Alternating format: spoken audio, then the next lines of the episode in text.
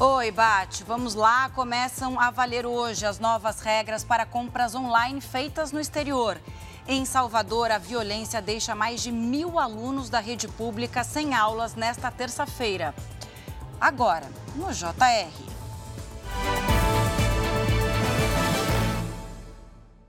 Oferecimento: Bradesco. Não anote senhas no seu celular. Vamos direto à Baixada Santista com atualização dos episódios de violência na região. A gente está lá com a Fernanda Burger, que tem as informações. Fernanda, você acompanhou a coletiva agora. Quais as novidades nesse caso? Boa tarde.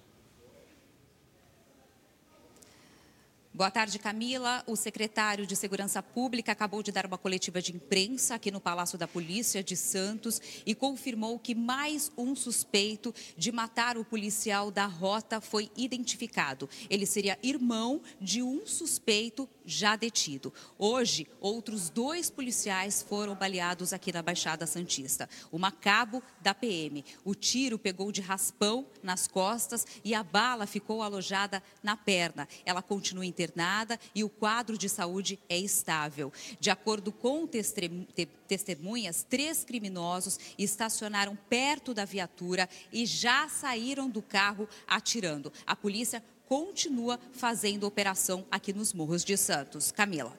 Obrigada, Fernanda. Qualquer coisa é só chamar. Bom, a gente fala ainda de violência, mas em Salvador, mais de mil alunos ficaram sem aula hoje por causa de um tiroteio. Quatro suspeitos morreram durante confronto com a polícia. A gente vai para lá com a Laís Cavalcante, que tem os detalhes. Oi, boa tarde, Laís. Oi, Camila. Pois é, de acordo com a Polícia Militar, os agentes faziam uma ronda no local quando foram avisados sobre suspeitos armados e também traficando drogas. Assim que os PMs chegaram no local, houve um confronto. E por causa de toda essa violência, quatro escolas não funcionaram hoje. De sexta-feira até agora, 20 pessoas morreram em situações como essa: confrontos entre policiais militares e suspeitos de envolvimento com o tráfico de drogas. Camila. Tá certo, Laís. Obrigada, viu? Que terça-feira pesada. Bom, as companhias aéreas vão aumentar o número de voos no Aeroporto Internacional Tom Jobim, o Galeão, no Rio de Janeiro, que é mais afastado da cidade. Essa mudança acontece a partir de outubro.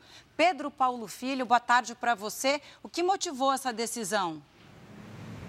Oi, Camila, uma boa tarde para você, boa tarde a todos. Olha, a ideia é tentar equilibrar a quantidade de voos nos dois principais aeroportos da cidade. O Santos Dumont, que fica na região central aqui do Rio, sofreu restrições do governo federal porque vinha operando acima da capacidade. Três companhias aéreas já anunciaram que vão atender a nova determinação.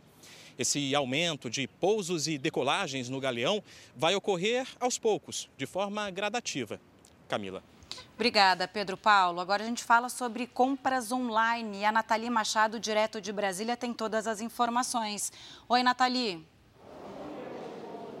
Olá, Camila. Boa tarde. Boa tarde a todos. O governo federal decidiu zerar todos os impostos federais para compras online de até 50 dólares, o que equivale a aproximadamente 240 reais. Antes, esse imposto era de 60%, independentemente do valor do produto. A medida vale para as empresas que aderirem voluntariamente ao programa da Receita Federal. Para conseguir a isenção, a própria empresa deverá recolher o ICMS. As companhias que não aderirem ao programa serão tributadas. Camila. Obrigada, Nathalie. Chega ao fim essa edição, você continua com o Bate o Cidade Alerta e toda a cobertura sobre a operação no litoral de São Paulo. É com você, Bate.